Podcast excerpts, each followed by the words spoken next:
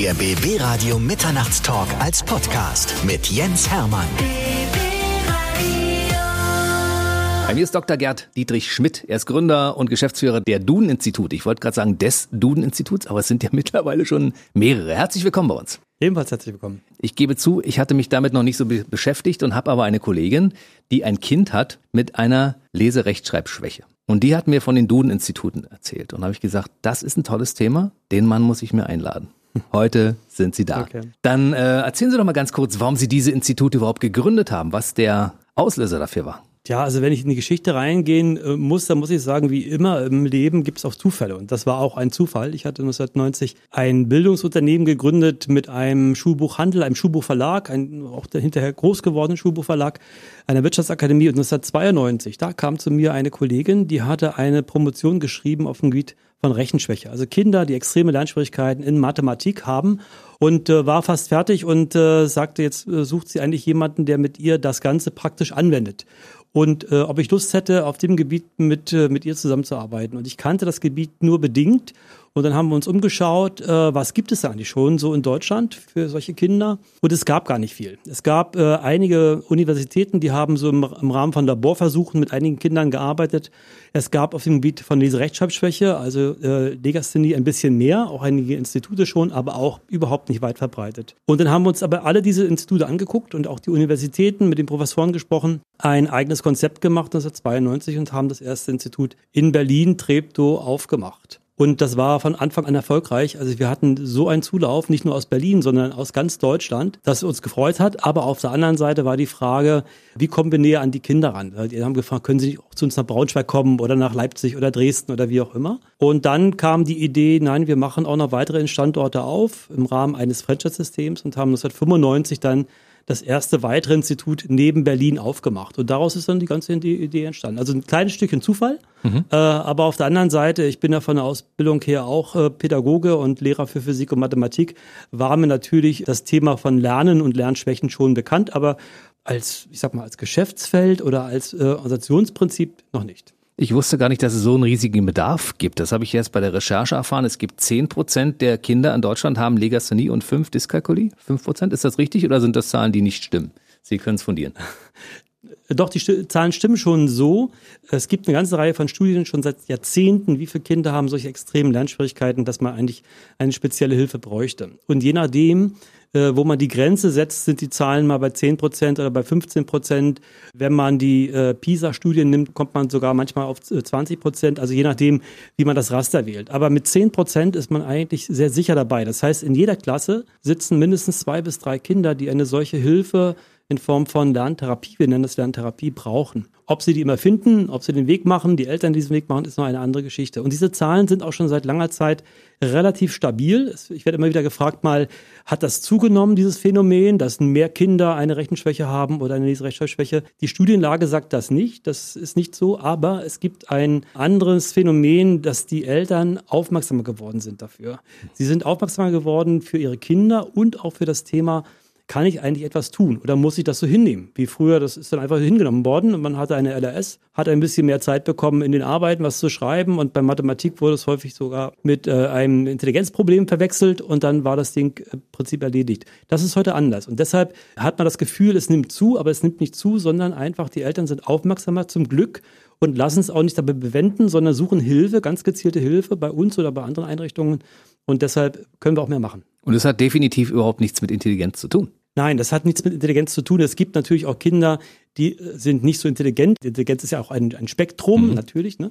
Und man kann nicht bei allen Kindern alles erreichen an Zielen, aber die richtige LRS, diese Rechtschreibschwäche oder auch Rechenschwäche ist kein Intelligenzproblem, sondern das sind Kinder, die zum Teil hochintelligent sind und was man auch in anderen Fächern merkt zum Beispiel mhm. oder in anderen Freizeitbereichen, wo man feststellt, die Kinder können sich ungeheuer viel merken, sind aufmerksam und so weiter.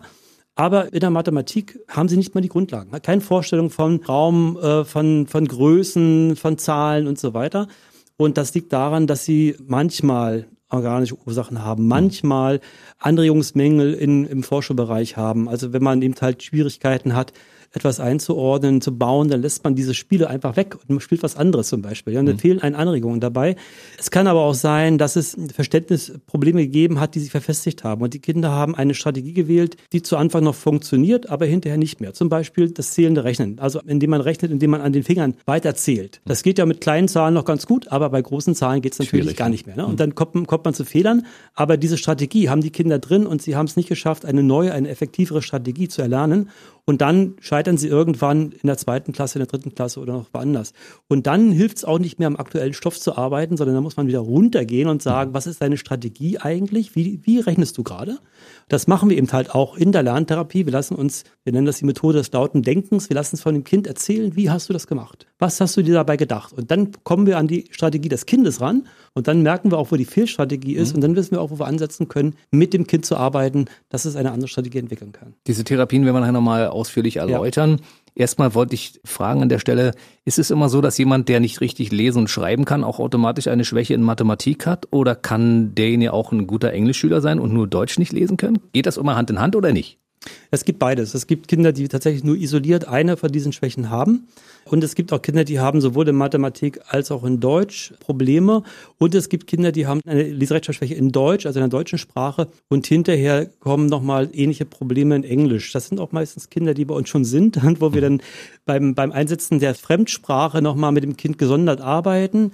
Manchmal braucht man das aber auch gar nicht, weil das Kind schon in der deutschen Sprache dann bestimmte Strategien zum Lesen und zum Schreiben erlernt hat, zumindest im Lesen, und dann kann man das auch wieder übertragen.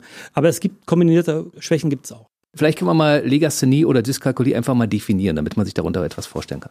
Ja, das ist ein echtes Problem. Man wird ja immer wieder nachgefragt, kann man das genau definieren und vor allem kann man es genau abgrenzen. Also wann beginnt die Legasthenie und gibt es noch einen Unterschied zwischen einer Leserechtschreibschwäche, einer Leserechtschreibstörung und einer sogenannten echten Legasthenie. Und das gleiche nochmal bei der Mathematik, da heißt es dann Dyskalkulie oder Leserechenschwäche.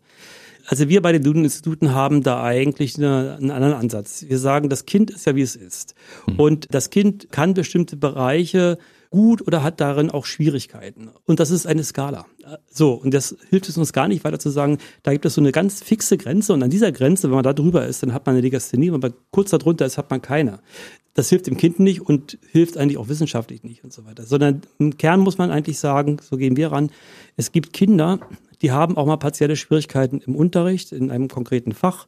Diese können mit, mit Aufmerksamkeit zusammenhängen, können auch Probleme zusammenhängen, die mal mit dem Lehrer oder zu Hause da waren und so weiter oder mit einer Krankheit, wo man was versäumt hat und so etwas. Aber wenn man dann wieder das nacharbeitet, übt, Nachhilfe macht, Förderunterricht, kommt man wieder normal mit. Da würden wir nicht von einer Leserechtschreibschwäche oder Leserechtschreibstörung oder eine Legasthenie sprechen. Mhm. Und es gibt Kinder, von denen sprach ich vorhin schon so ein bisschen, da sind die Grundlagen gar nicht gelegt worden.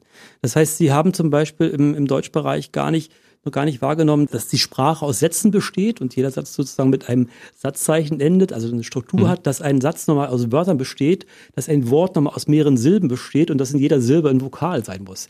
Also das ist sozusagen ein, ein, ein gewisser Wortschwall. Und diese Struktur der Sprache noch gar nicht erkannt. Das ist fundamental wichtig, wenn ich sonst nicht, weil ich sonst nicht lesen kann und auch nicht mhm. richtig schreiben kann. Ja, aber ich lese ja sozusagen nicht ein, ein Schwall, sondern ich lese ja einzelne Wörter und, und Sätze. Und wenn man so etwas nicht richtig verstanden hat oder eine falsche Strategie Mathematik zählendes Rechnen entwickelt hat, dann hilft das Üben eigentlich auch gar nicht mehr weiter, sondern dann hat sich das schon so verfestigt, das Lernproblem, dass man, wir sagen, mit der Lerntherapie rangehen muss, dass man dann nochmal die grundlegenden Lernvoraussetzungen, die grundlegenden Fähigkeiten entwickeln muss, damit man überhaupt mit dem normalen Lernstoff wieder mitkommen kann. Das ist vielleicht der, Definitionsunterschied zwischen normalen Lernproblemen und da, wo man von einer Legasthenie oder auch einer Dyskalkulie oder einer Leserechtschreibschwäche und Rechenschwäche sprechen kann. Das ist der eine Punkt. Mhm. Und der zweite Punkt ist, darauf sind wir noch gar nicht gekommen, aber das haben wir sehr häufig auch, dass Kinder, die solche extremen Lernschwierigkeiten haben, wie ich sie gerade beschrieben habe, dass dort noch ein zweiter Effekt einsetzt. Die Kinder sehen, sie kommen nicht mit. Die Kinder kriegen immer schwächere Schulleistung, versuchen auch genau diese Leistungssituation zu vermeiden. Also was ich nicht gut kann, versuche ich zu vermeiden, dann werden meine Leistungen noch schwächer und meine Probleme noch größer. Das Selbstvertrauen sinkt total. Ich bekomme Ängste vor diesem Fach oder vor diesem Lernen dort. zum Teil sogar Depressionen bis hin zu psychosomatischen Erkrankungen. Ich bekomme Bauchweh, Durchfall, Übelkeit, wenn ich daran schon denke oder zur Klassenarbeit muss und so weiter. Und das gibt dann sogenannten Teufelskreis Lernschwierigkeiten. Man kommt also immer stärker auch in solchen psychosozialen Belastungen hinein. Und diese Kinder, die zu uns kommen, haben zu 70 Prozent nicht nur ein Lernproblem, sondern auch noch solche psychosozialen Belastungserscheinungen. Das heißt, sie Sie sind äh, zum Teil depressiv, sie haben Ängste, sie haben kein Selbstwertgefühl mehr für den Bereich, sie haben psychosomatische Erkrankungen, sie werden gemobbt. Und deshalb machen wir auch Lerntherapie, wir nennen es auch so, weil wir sagen, wir arbeiten sowohl an dem Lernproblem, aber wir arbeiten eben halt auch an den anderen psychischen Problemen, die das Kind mittlerweile auch schon leider aufgebaut hat und die man genauso beheben muss, damit es in der Schule im Leben wieder gesund mitkommen kann. Mhm. Woran liegt dann das? Was sind die Ursachen dafür, dass es so ist? Dass Kinder diese Schwächen mitbringen? Liegt es am Elternhaus, in dem sie aufgewachsen sind? Liegt es am Umfeld? Liegt es daran, dass vielleicht Eltern während der Schwangerschaft zu viel Alkohol und Drogen konsumiert haben? Also zu manchen dieser Punkte gibt es Studien, zu manchen gibt es keine Studien. Es ist immer ein, in der Regel immer ein Geflecht von Gründen, warum das Kind gerade da steht, wo es steht und diese Probleme äh, hat. Und es kann natürlich sein, dass das Elternhaus, äh, ein, ein sehr behütetes Elternhaus, ein aufmerksames Elternhaus, also aufmerksame Eltern, dafür sorgt, dass das Kind genügend Anregungen bekommt, dass es genügend Hilfe bekommt, dass man trotz allen Problemen beim Lernen sehr wohlwollend mit dem Kind umgeht, sehr fördernd umgeht und so weiter. Dann verfestigen sich manche Probleme eben halt nicht so stark oder mhm. vielleicht auch gar nicht und schon gar nicht diese psychischen Störungen und so etwas. Und es gibt Elternhäuser, wo vielleicht das gerade nicht so ist. Das, das kann schon sein. Aber die Ursache ist meistens nicht irgendetwas Konkretes nur alleine, sondern es können mehrere Punkte sein. Es können Aufmerksamkeitsprobleme sein, es können organische Probleme sein, es können Anregungsmängel im Vorschulalter sein, es kann eine ungünstige Lernsituation sein mit Eltern oder auch mit dem Lehrer. Es können auch mal Krankheitsausfälle gewesen sein. Also ganz, ganz viele Dinge. Oder eben halt auch Missverständnisse von Kindern selber. Das heißt, sie haben sich selber Strategien zurechtgelegt, die irgendwo noch ein Stück weit funktioniert haben für bestimmte Bereiche und später wieder nicht. Und keiner hat ihnen das erzählt. Und sie haben es auch niemand erzählt, wie sie eigentlich denken. Und dann kann sich das verfestigen. Und wir machen das bei uns so, dass Kinder zur Diagnose kommen und in dieser Diagnose, die auch vier Stunden, also drei Stunden plus Auswertung dauert, also drei Stunden mit Kind und mit Eltern und im Wechsel und so weiter, wo wir uns genau angucken, wo steht das Kind eigentlich gerade, was können durchaus Ursachen sein. Aber wichtig ist für uns, wo steht das Kind eigentlich gerade, welche Strategien hat es schon erlernt und welche auch nicht, welche davon sind günstig und welche sind eigentlich ungünstig oder auch falsch und wie können wir mit dem Kind anfangen zu arbeiten. Das ist unser Ansatz, also so richtig zu gucken, gab es in der Schwangerschaft irgendetwas ganz Besonderes, hilft uns jetzt ja auch nicht mehr richtig weiter, weil mhm. wir können es nicht mehr ändern. Wir haben das Kind vor uns so, wie es gerade ist und wir müssen gucken, wo steht es und was können wir jetzt eigentlich tun. Und wir können eigentlich bei jedem Kind was, was tun. Manchmal ist es auch so, dass Eltern sich trennen und Kinder darunter sehr leiden und dann eine solche Schwäche entwickeln. Ich habe ja schon gesagt, das Elternhaus und die aufmerksamen Eltern oder die Eltern, die selber Probleme haben miteinander oder weil sie sich gerade trennen, können ungünstige Bedingungen sein für solche Lernprozesse, selbstverständlich. Es können auch mal ungünstige Bedingungen sein in der Schule selber, entweder in der Schulklasse, mit konkreten Lehrern, mit Unterrichtsausfall. All die ganzen Dinge können mit hineinspielen und es gibt Kinder, die stecken sowas lockerer weg, weil sie vielleicht das Elternhaus noch haben oder weil sie auch andere Strategien entwickelt haben und es gibt Kinder, die stecken das nicht weg und bei denen entwickeln sich dann solche extremen Lernschwierigkeiten, die zu dieser LRS oder Rechenschwäche führen können, ja. Sie haben gesagt, äh, die Eltern sind heutzutage aufmerksamer als früher. Wem fällt das überhaupt auf, dass das Kind unter einer Schwäche leidet? Sind das die Eltern? Ist es das Kind selbst, das sagt, ich komme nicht mit, äh, Mutti oder Vati? Oder ist es der Lehrer, der sagt, also hier, das Kind schafft den Anschluss nicht? Es können natürlich alle diese Personengruppen sein. Das Kind kann es auch merken, aber bei den Kindern ist es tatsächlich häufig so, dass sie das auf sich selbst äh, schieben und sagen, ich kann es einfach nicht ich bin vielleicht zu dumm dafür, ja, oder ich kann Mathe nicht oder so etwas. Und das führt ja auch genau zu diesem negativen Selbstbild, das diese Kinder dann entwickeln, bis hin zum Verlust von Selbstvertrauen und diese psychische Spirale, ja, ich habe Angst, werde depressiv und so weiter. Das heißt, die Kinder könnten das, aber die suchen da die, die aktive Hilfe. Aber die Lehrer können das sehen und natürlich die Eltern können das sehen oder manchmal auch die Großeltern. Das ist nicht selten, dass auch die Großeltern das sogar sehen, Vielleicht weil sie mehr Zeit haben, mit dem Kind in Ruhe zu arbeiten und zu lernen oder so mhm. etwas, ja. Und dann sehen sie, das Kind ist an sich ein fröhliches, aufgewecktes, intelligentes Kind, aber dem Bereich nicht. Das kann doch gar nicht sein. Kann man da nicht etwas machen? Und das ist diese Aufmerksamkeit, die dann von Eltern, Großeltern ausgeht. Und dann fangen die an zu suchen, Entweder sie fragen Bekannte oder Freunde oder suchen im Internet, gibt es dieses Phänomen, was kann man dagegen tun, wer kann Hilfe anbieten und so etwas. Und da hilft durchaus, ich finde schon das Internet an der Stelle mhm. auch ein gutes Medium, wo man sich dann besser informieren kann als früher, indem man einfach googelt und guckt, was gibt es dazu alles. Und wir haben in vielen Fällen sehr informierte Eltern bei uns dann, die sich mhm. schon viel angelesen haben, weil sie einfach aufmerksam sind und sich um ihre Kinder sorgen und Hilfe suchen. Ich nenne das Beispiel meiner Kollegin mal, die gesagt hat, sie hat mit ihrem Kind geübt und hat sich gefragt, warum kapiert mein Kind das nicht? Mhm. Und dann ist sie auf das Duden-Institut gestoßen und dann war sie bei ihnen. Mhm. Und das Schlüsselerlebnis für sie war, als sie gesagt hat, mein Kind kam nach dieser drei oder vier Stunden Therapie dort raus, also nach der Diagnose, ich, äh, Mutti, Mutti, ich bin gar nicht dumm. Ich kann alles lernen. Also das ist für das Kind wahrscheinlich auch so ein entscheidender Punkt, wo ja. sagt, bis jetzt habe ich immer gedacht, das liegt an mir, aber es liegt ja gar nicht an mir. Genau, das ist das Entscheidende.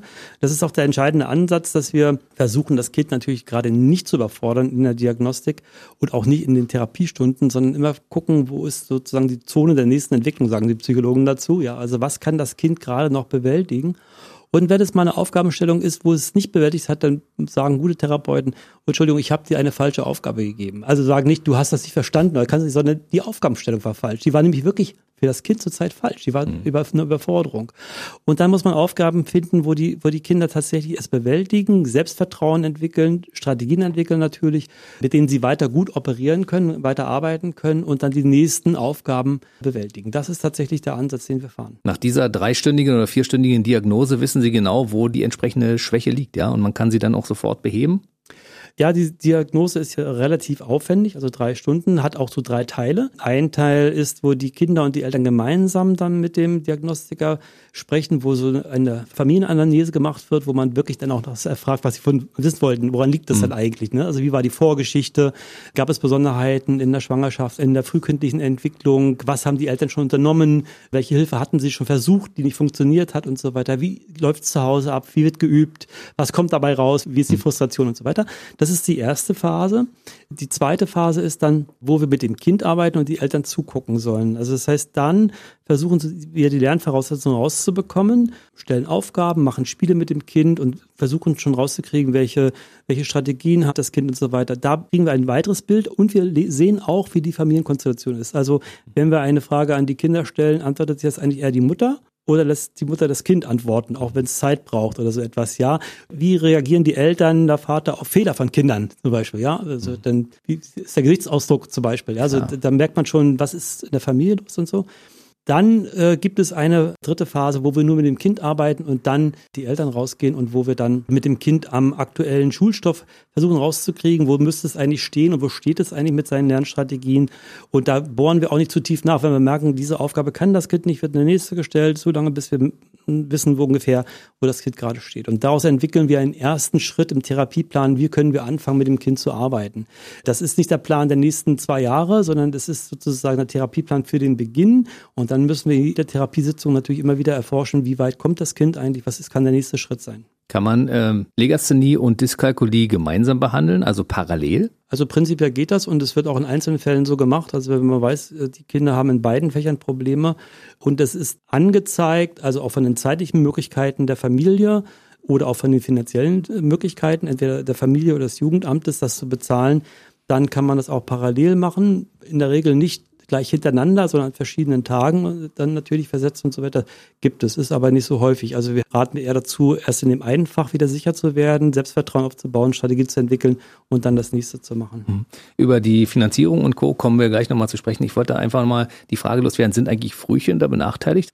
Also da ist mir jetzt keine aktuelle Studie bekannt, ehrlich gesagt dazu, aber man kann natürlich sagen, und das ist ja auch so, dass Kinder, wenn sie in die Schule kommen, in der Regel einen Entwicklungsunterschied von bis zu vier Jahren haben. Da spielt das Frühchenproblem dann möglicherweise gar keine richtig große Rolle mehr. Das ist nämlich, genau, und das ist nämlich eines der Themen, warum auch Kinder in eine solche Lernschwäche hineinrutschen, weil die Kinder kommen in einem relativ breiten Spektrum in der Entwicklung in die Schule, das geht ja auch gar nicht anders müssen aber dann relativ gemeinsame Anforderungen durchstehen von der Entwicklung in, im Schulstoff, in dem, was sie lernen müssen.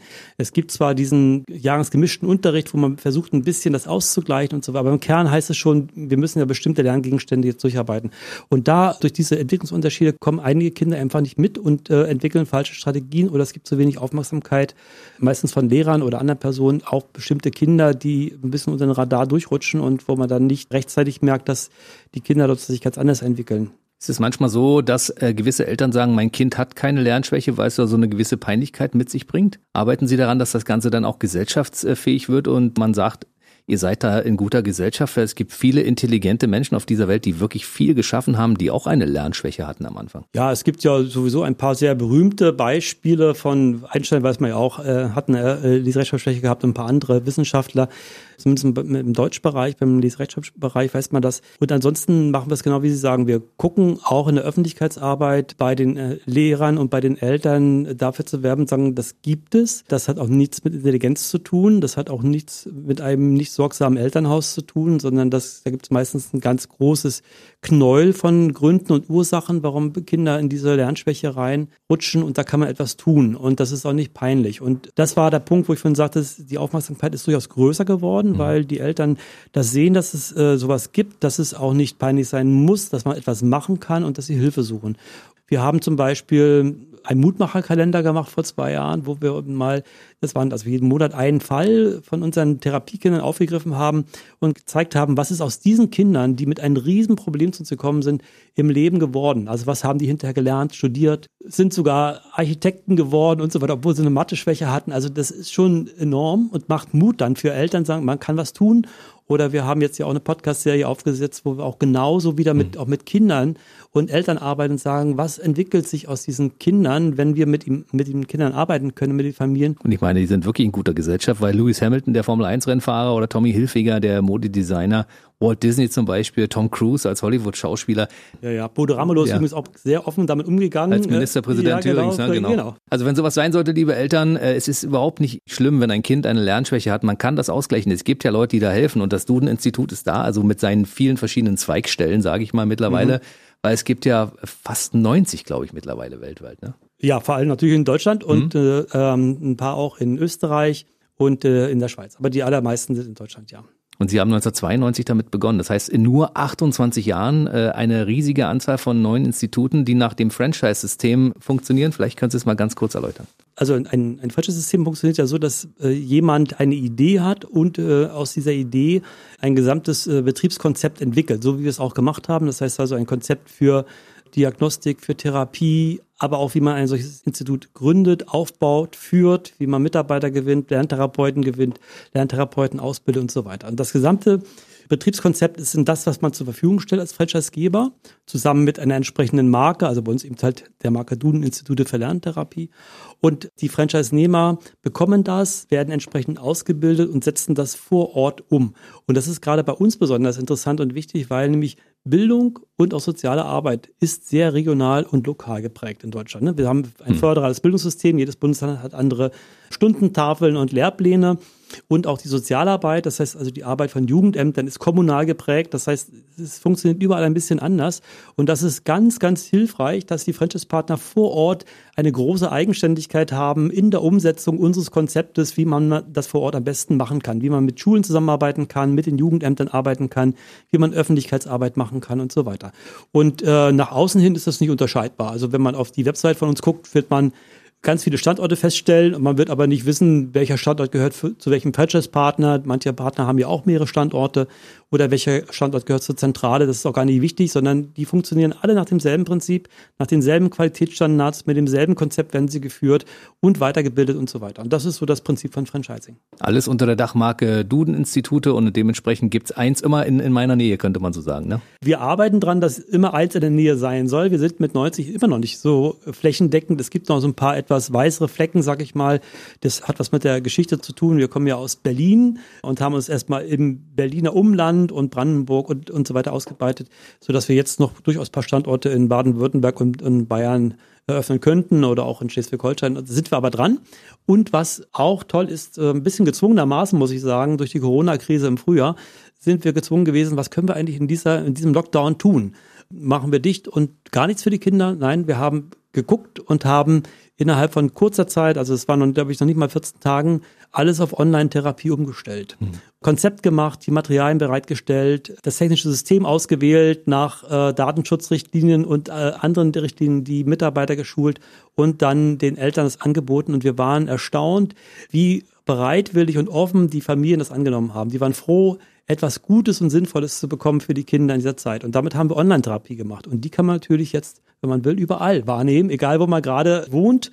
Auch wenn wir in der Nähe nicht unbedingt äh, sofort einen Standort haben, kann man das über Online machen. Wir suchen natürlich auch weitere Standorte, das ist so. Wir suchen auch weitere Partner, die das gerne mit uns machen möchten aber online geht es zurzeit sogar auch. Sie lassen sich durch einen Lockdown nicht beirren und machen trotzdem kräftig weiter. Und ich glaube, so wie Sie arbeiten, das wissen wir ja, Sie sind ja ein Fleißiger, werden wir die 100 in kürzester Zeit wahrscheinlich erreicht haben und es werden wahrscheinlich noch viel, viel mehr Institute werden, weil das ist ein System, was durchaus funktioniert. Meine Kollegin hat damals gesagt, für mich war es einfach nur wichtig, etwas zu finden, das funktioniert und ich war auch von vornherein im, mir im Klaren darüber, dass das bezahlt werden muss. Das ist eine Dienstleistung. Wenn da Leute mhm. meinem Kind Nachhilfe geben, muss mhm. das bezahlt werden.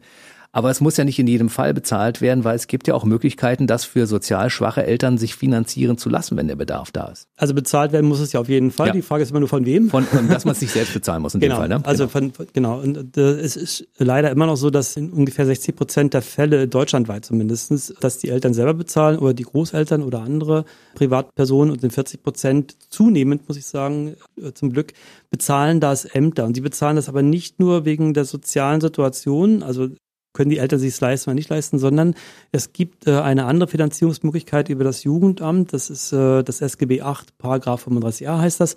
Und da steht drin, dass Kinder einen Anspruch haben auf eine entsprechende Hilfe, wenn die seelische Gesundheit länger als sechs Monate vom typischen Zustand äh, in dem Alter abweicht. Das muss ein Kinder- und Jugendpsychiater oder Kinder- und Jugendpsychotherapeut feststellen mhm. durch ein Gutachten. Und wenn dadurch die Teilhabe am Leben in der Gesellschaft beeinträchtigt ist. Also wenn die Kinder eben halt zum Beispiel gemobbt werden, wenn es Familienprobleme gibt, wenn sie sogar den Schulgang verweigern und so weiter, also solche Probleme da sind, dann muss das Jugendamt eine solche Maßnahme finanzieren. Das kann eben halt dann die Lerntherapie sein.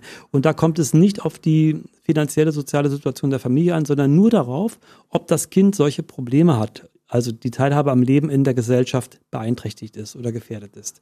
Es gibt einen zweiten Weg, das ist das Programm Bildung und Teilhabe vom Bundesfamilienministerium, das auch lokal genutzt werden kann. Da ist tatsächlich der entscheidende Punkt, ist es eine sozial schwächere Familie, dann bekommen die bestimmte Fördermittel, zum Beispiel auch für Klassenfahrten und äh, Mittagsversorgung und so weiter, aber zum Beispiel eben halt auch möglicherweise für Nachhilfe oder für Lerntherapie. Ich glaube, Sie haben damals äh, vor 28 Jahren einen Treffer gelandet mit der Gründung der Duden-Institute, weil wenn man sich anschaut, was daraus schon entstanden ist und wer mit Ihnen jetzt mittlerweile als zusammenarbeitet, verschiedene Universitäten. Es gibt unglaublich viele Projekte mittlerweile, die mhm. sagen, ja, mit den Duden-Instituten arbeiten wir zusammen, weil das etwas bringt. Mhm. Also wir haben ganz viele Forschungsprojekte jetzt mittlerweile zu laufen mit Universitäten und wir haben auch seit letztem Jahr eine gemeinsame Hochschulausbildung mit der SAH Fernhochschule, die in Baden-Württemberg ansässig ist, aber eine Fernhochschule ist ja überall möglich zu nutzen und das ist eben halt auch hier und mit der arbeiten wir zusammen bei der Ausbildung von Lerntherapeuten. Und äh, der große Vorteil, den wir haben, den auch die Universitäten und die äh, Hochschulen schätzen, ist, unsere Praxiserfahrung. Also wir reden ja nicht theoretisch über diese Phänomene, sondern wir haben jede Woche ungefähr viereinhalbtausend Kinder bei uns in den Instituten. Mittlerweile zwischen 35.000 und 40.000 Kindern haben wir schon geholfen. Also eine riesen, so eine riesen praktische Erfahrung und empirische Basis, übrigens auch für Forschung eben halt natürlich. Mhm. Also deshalb machen wir auch Studien, Längsstudien und Querschnittstudien, äh, um bestimmte Phänomene genauer zu beleuchten. Zum Beispiel die Frage, wie psychisch belastet sind denn unsere Kinder eigentlich, wenn sie zu uns kommen?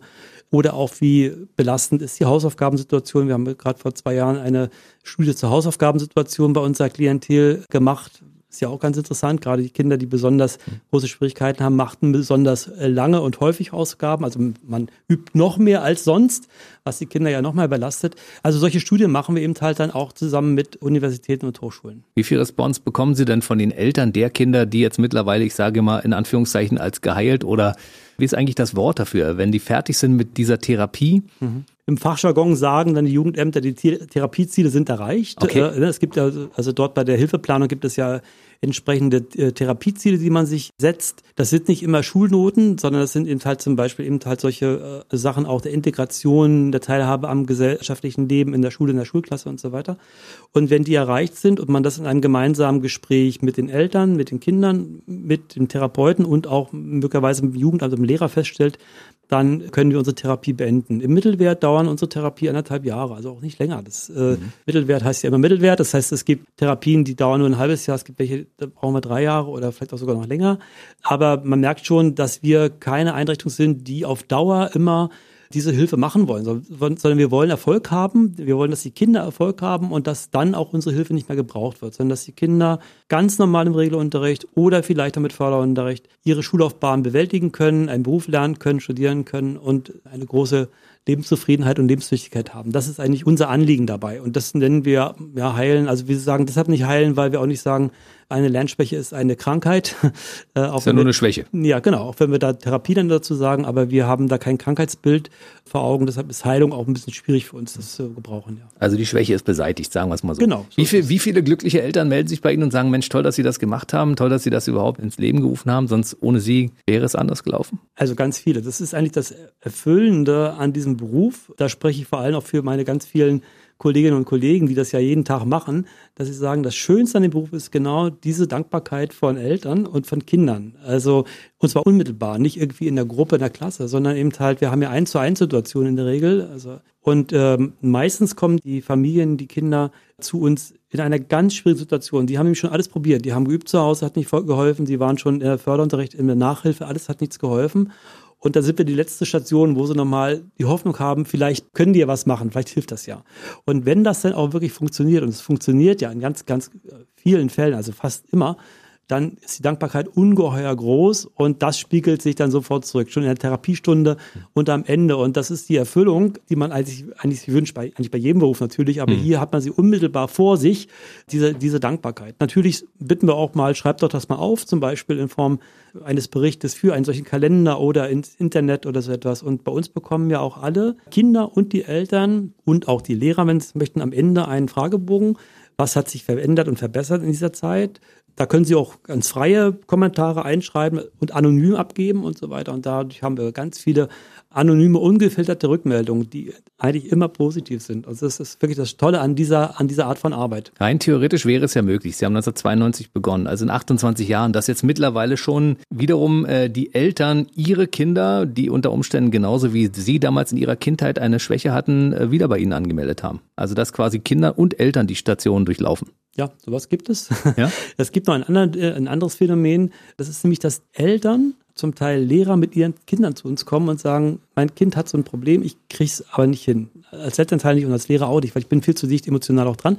Mhm. Und dann arbeiten wir mit dem Kind und dann sehen die Eltern, wie sich das Kind positiv entwickelt. Und dann sagen sie, das will ich auch machen. Und dann kann ich bei ihnen Lerntherapeut werden. Und wenn es erstmal nur, nur nebenberuflich ist und so weiter. Und dann werden die Lerntherapeut und dann habe ich auch schon erlebt, dass sie hinterher sagen, also ich finde das so klasse, kann ich nicht bei euch auch Franchise-Partner werden und ein eigenes Institut aufbauen. Da haben wir mehrere, die genau über diesen Weg erst das eigene Toll. Schicksal mit dem Kind, dann Lerntherapeut geworden sein und dann zum Schluss noch ein eigenes Institut aufbauen, sind bei uns gelandet. Und das sind die schönsten Beispiele, weil die haben alle Phasen selber durchgemacht. Aber gibt es denn Fälle, wo tatsächlich auch die Eltern ihre Kinder schicken, weil das Kind auch Legasthenie hat? Ist sowas vererbbar? Ja, da sagen die Studien eigentlich, dass äh, eine Legasthenie und Rechenschwäche ist nicht vererbbar. Mhm.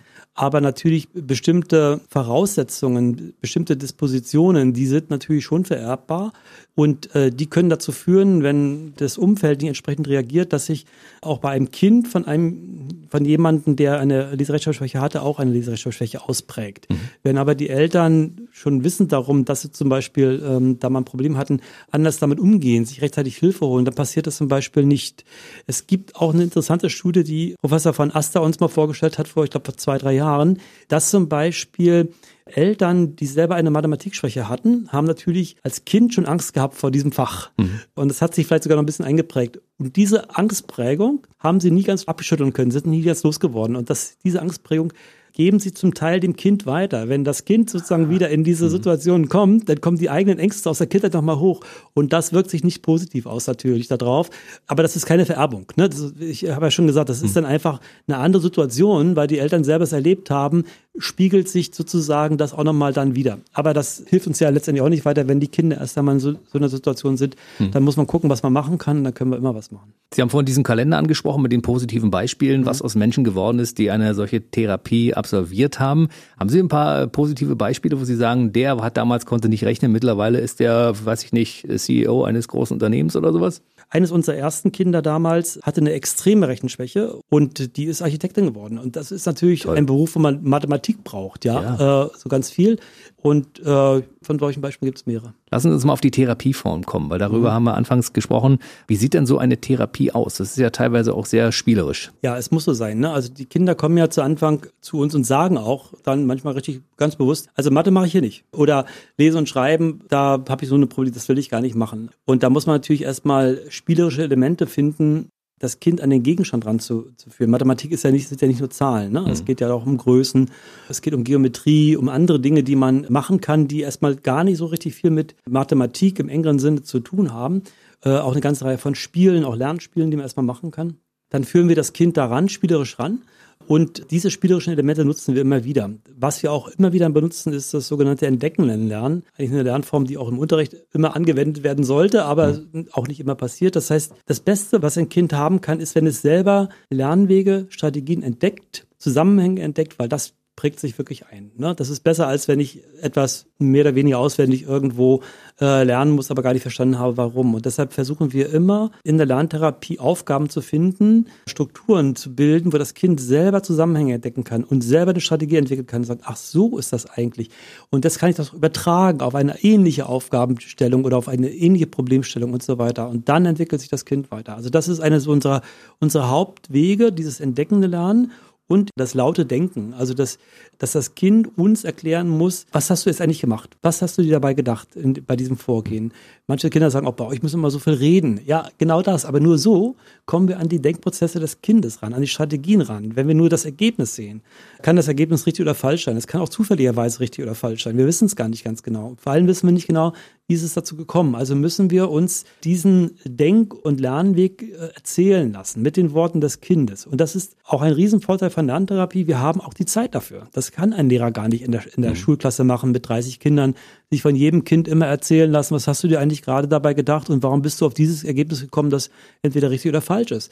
Aber wir können das und wir machen das auch. Wir müssen es auch machen. Sonst kommen wir gar nicht an das eigentliche Lernproblem ran. In welchem Alter sind denn die Kinder überhaupt, die eine Lerntherapie bekommen? Gibt es da unterschiedliche Altersgruppen? Oder ist das meistens so in der zweiten, dritten Klasse, dass das da auffällt und dann geht's los? Oder sind auch Zehntklässler dabei? Es sind auch Zehntklässler dabei, es sind sogar Abiturienten dabei, es sind auch Erwachsene dabei. Also auch mir bewusst ist der Älteste über 40 gewesen, der Ui. zu uns gekommen ist. Also das sind dann eben halt Erwachsene, die sagen, ich, ich weiß, ich habe ein Problem, ich will da nochmal ran, entweder beim Lesen und Schreiben oder auch in der Mathematik oder so etwas. Ja, ich habe da mich immer irgendwie durchschlängeln können, aber ich will das mal, mal beheben.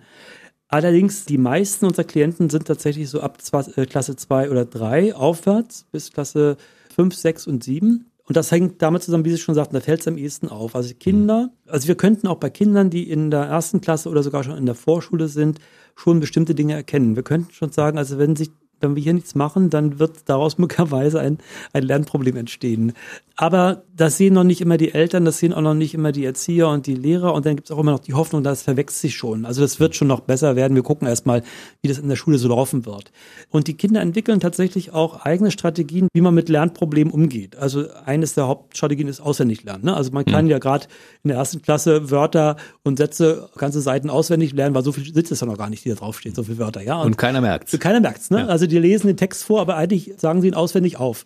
Oder beim in der Mathematik dieses zählende Rechnen. Ne? Also mhm. immer nur weiterzählen an Fingern, entweder sogar mit, mit richtig anfassen oder auch nur mit hingucken, aber trotzdem zählt man weiter. Das kann man auch woanders machen bei Gegenständen. Da, diese Strategie kann ein oder zwei Jahre tragen. Also da mhm. komme ich sogar noch immer halbwegs zu guten Ergebnissen und falle noch nicht so richtig auf. Und dann kommt irgendwann der Punkt, das ist tatsächlich dann irgendwann mindestens die Klasse zwei, äh, mindestens Klasse drei, manchmal auch die Klasse zwei schon, wo ich nicht mehr weiterkomme mit dieser Strategie und die Probleme größer und größer werden. Und deshalb kommen die meisten Klienten zu uns wirklich in der Klasse zwei und drei zu uns und bleiben eben halt dann bis Klasse 4, 5 und 6. Und manchmal nochmal, wenn so neue ich sag mal, Themengebiete dazukommen. In der Mathematik zum Beispiel die Bruchrechnung ist nochmal so hm. ein ganz sensibler Punkt. Also wenn ich nicht verstanden habe, was eigentlich ein Bruch, ein Bruch ist, eine Bruchzahl ist oder so etwas, dann habe ich Schwierigkeiten, überhaupt auch dann natürlich entsprechende Rechenoperationen richtig zu machen. Und das ist ja dann meistens in Klasse 5 oder 6 dann der Fall erstmal. Dann kommt auch noch mal eine ganze Reihe von, von Eltern und mit ihren Kindern zu uns, ja. Sie sagten, Sie haben auch Erwachsene, also es waren auch 40-Jährige dabei.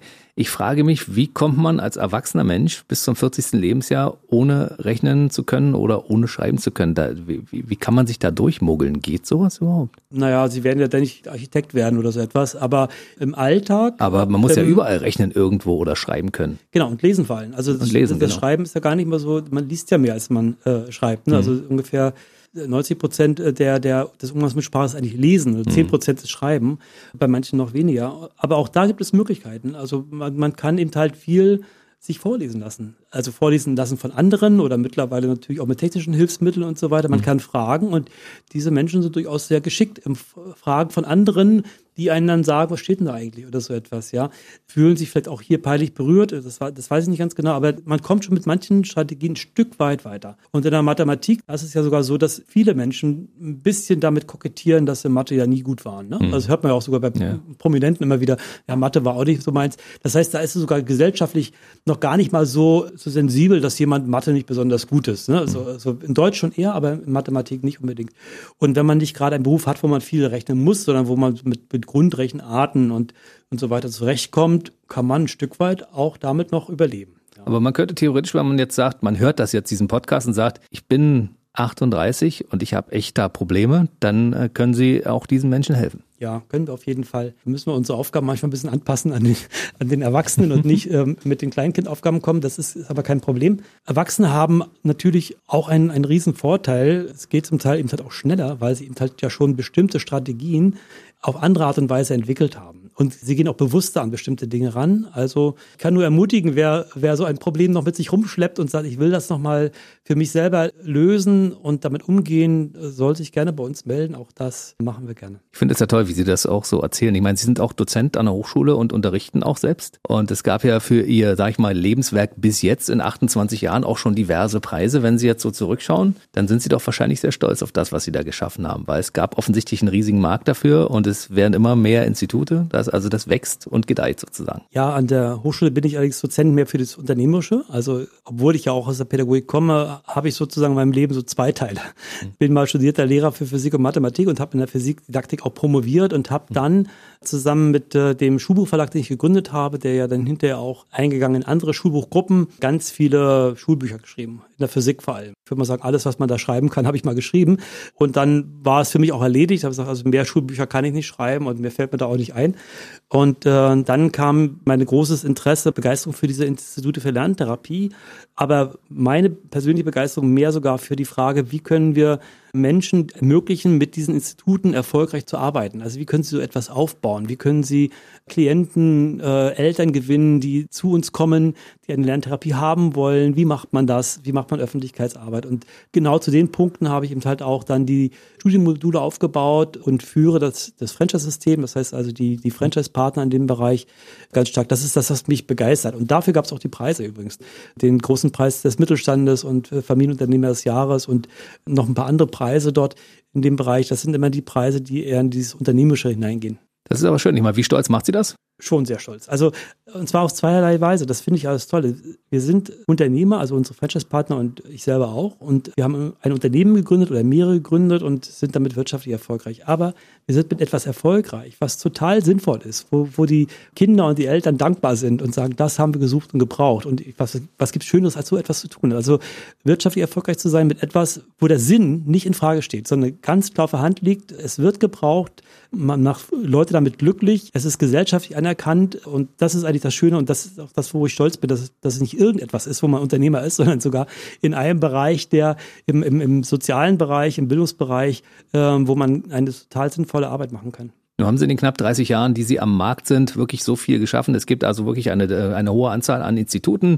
Sie haben wahrscheinlich aber viele Dinge noch auf dem Schreibtisch, von denen Sie sagen, das müssen wir in den nächsten Jahren noch umsetzen. Gibt es da noch diverse Pläne, wo Sie sagen, das ist wichtig, das brauchen wir? Wir sind schon kräftig dran. Die eine äh, Sache haben Sie schon erwähnt, das ist die Ausbildung von Lerntherapeuten, wo wir mit der Hochschule, mit der SAH Fernhochschule zusammenarbeiten, weil wir da auch nochmal, ich sag's jetzt mal, unternehmerisch einen Markt sehen. Mhm. Es gibt Studien, die sagen, wir brauchen in Deutschland eigentlich, wenn wir gut, eine gute Versorgung haben wollen von Kindern mit solchen extremen Lernschwierigkeiten, äh, ungefähr circa 5000 Lerntherapeuten. Wir haben aber wahrscheinlich maximal 1500 und davon sind noch nicht mal alle besonders gut ausgebildet. Das mhm. heißt also, es gibt noch einen Riesenbedarf an Lerntherapeuten und wir merken das auch selber. Also wir, unser größtes Problem ist im Augenblick gar nicht mal Klienten zu finden, also Familien zu finden, die sagen, wir wollen zu euch kommen, sondern Lerntherapeuten zu finden oder Leute zu finden, die Lerntherapeuten werden wollen und sich da qualifizieren wollen. Das ist ein, ein Riesenbedarf. Es ist aber so ähnlich wie äh, ja auch Lehrer gesucht werden mhm. und Erzieher gesucht werden. Also in diesem sozialen und Bildungsbereich werden zurzeit ja überall Menschen gesucht, die bereit sind, dort zu arbeiten und das ist bei uns leider auch so.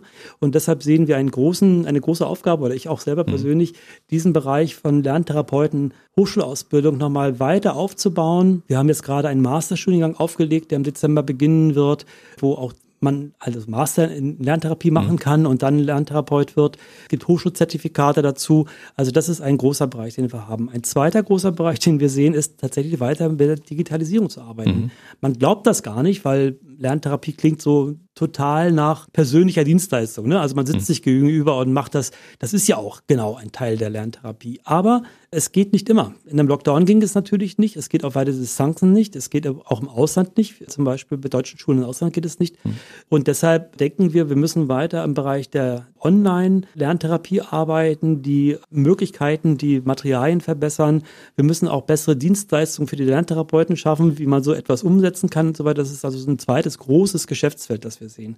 Und ein drittes Feld, wo wir weiterarbeiten wollen und ich auch persönlich das spannend finde, ist, dass wir unser Know-how auch in der Qualifikation von Lehrern weiter einsetzen können. Und zwar insbesondere in der Aus- und Weiterbildung von Quereinsteigern und Seiteneinsteigern. Mhm. Äh, wir haben einen Riesenbedarf an, an neuen Lehrern an der Schule. Das wissen wir alle bundesweit, aber auch ganz besonders nochmal in Berlin und Brandenburg und suchen Händering Quer- und Seiteneinsteiger. Und wir wissen auch, dass viele wieder abbrechen, weil sie eben halt nicht rechtzeitig genug ausreichend qualifiziert werden und auch mit den pädagogischen und psychologischen Momenten dieses Berufes vertraut sind. Und da denken wir, hätten wir sowohl was die Pädagogik, Psychologie als auch die Fachdidaktik betrifft, gute Voraussetzungen, unser Know-how, dass wir eine Lerntherapie haben, in Duden-Instituten für Lerntherapie haben, auch in der Qualifikation von solchen Seiten- und Quereinsteigern einzusetzen. Das gibt es auch schon Gespräche, die laufen, äh, was wir da gemeinsam machen können. Sehr gut. Und es könnte zum Beispiel auch eine Möglichkeit sein für Lehrer, die äh, unterrichtet haben und sagen, das ist mir zu stressig geworden.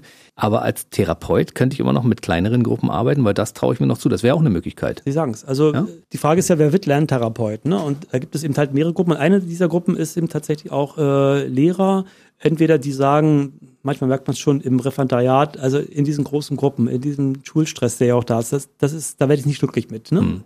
Oder ich kann meine Ansprüche an äh, pädagogische Arbeit nicht verwirklichen. Aber bei uns geht das eben halt. Und da kommen eben halt auch tatsächlich Kollegen, die bei uns Lerntherapeuten werden. Es kommen auch Lerntherapeuten, die, die Lehrer waren, die jetzt in Vorruhestand oder in Ruhestand gehen und sagen, aber ich will noch vielleicht einmal in der Woche, einen Nachmittag noch mit Kindern arbeiten. Das macht mir Spaß, auch in einer anderen Situation, einer 1 zu 1 Situation. Also auch das ist nochmal die Möglichkeit für Lehrer in diesem Alter zu sagen, ja, eine bestimmte Zeit kann ich noch weiter pädagogisch arbeiten. Es gibt aber auch andere Berufsgruppen, die zu uns kommen, zum Beispiel andere therapeutische Berufe, Musik-Kunsttherapeuten, Logopäden, Ergotherapeuten, die sagen, ich würde ganz gerne mich in einem anderen Gebiet qualifizieren. Das wäre eine Variante. Und es gibt Kollegen, die haben Psychologie studiert zum Beispiel oder Sozialarbeit und äh, fragen sich, was mache ich hinterher mit dem Studium? Also gerade Psychologie ist ja ein sehr beliebtes Studienfach, machen ja ganz viele.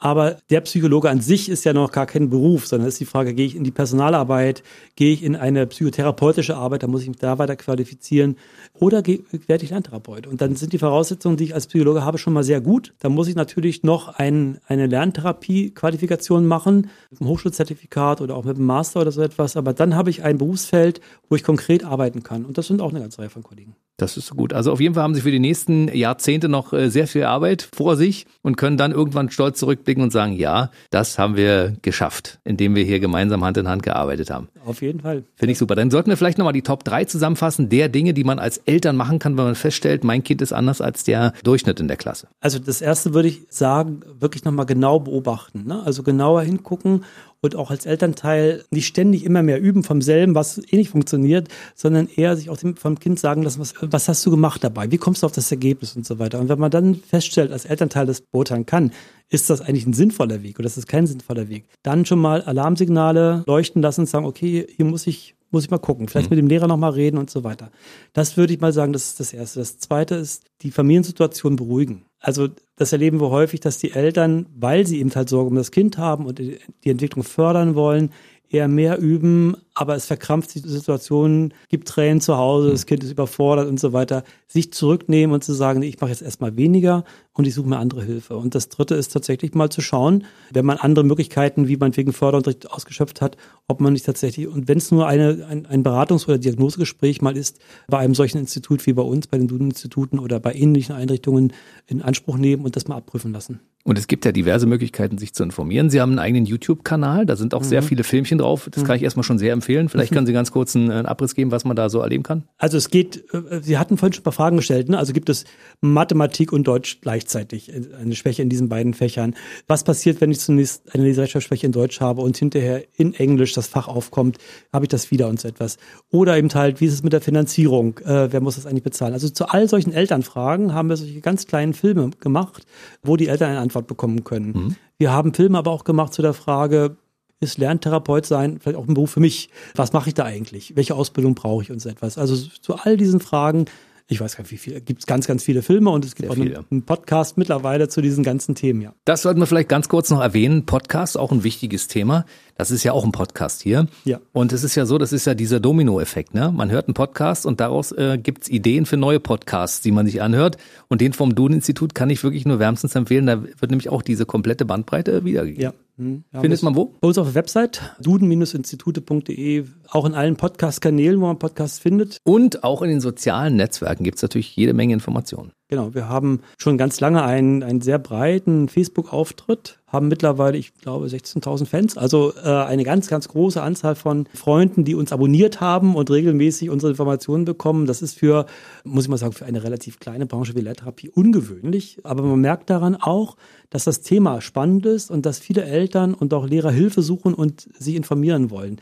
Und das sind ja auch viele Eltern, die zu uns kommen, die nicht irgendetwas machen, sondern sie gucken ganz genau, hin? Was hat, hat mein Kind? Gebe ich mich damit zufrieden? Kann ich Hilfe bekommen und wo bekomme ich die einfach? Und dann gibt es auch bei Instagram noch einen Kanal, der ist relativ jung, freulich noch, relativ neu, ne? In der Tat, ja. Das ja. ist noch eines der neuen Vorhaben. Naja, man entwickelt sich ja ständig weiter, das, das muss man auch sagen. Ne? Ja. Und es gibt natürlich eine sehr gut geführte Internetseite auch. Das stimmt, die ist richtig groß, auch mit vielen Fachinformationen drauf, aber eben halt auch mit sehr einfachen und guten Filmen, Texten und so weiter. Ja, kann ich nur empfehlen. Und diese Seite lautet duden-institute.de. Kann ich wirklich nur wärmstens empfehlen. Bei mir war Dr. Gerd Dietrich Schmidt, er ist Gründer und Geschäftsführer der Duden-Institute. Es war sehr schön, Sie mal eine Stunde hier am Mikrofon zu haben und mal die wichtigsten Fragen zu beantworten. Ich meine, alle haben wir nicht beantwortet, aber wir haben nee. einen Teil beantwortet und das ist eine Grundlage, um vielleicht für viele Eltern zu sagen, ja, darüber muss ich mal nachdenken. Ich wusste bis jetzt nicht, was ich machen soll, aber das ist vielleicht ein kleiner Denkanstoß. Ich bedanke mich sehr herzlich, dass ich so ausführlich äh, Antwort geben konnte. Sehr gerne. äh, zu solchen wirklich wichtigen Themen. Und ich finde auch, das haben Sie vorhin ja auch schon gefragt, also es ist eine wunderbare Arbeit, die wir da machen, mit den Kindern mit viel Dankbarkeit, die wir zurückbekommen. Dann machen Sie bitte weiter so und wir treffen uns in einem der nächsten Monate wieder und sprechen mal über die Dinge, die Sie bis dahin erreicht haben, weil es entwickelt sich ja alles ständig weiter. Gerne. Bis zum nächsten Mal. Tschüss. Danke. Tschüss.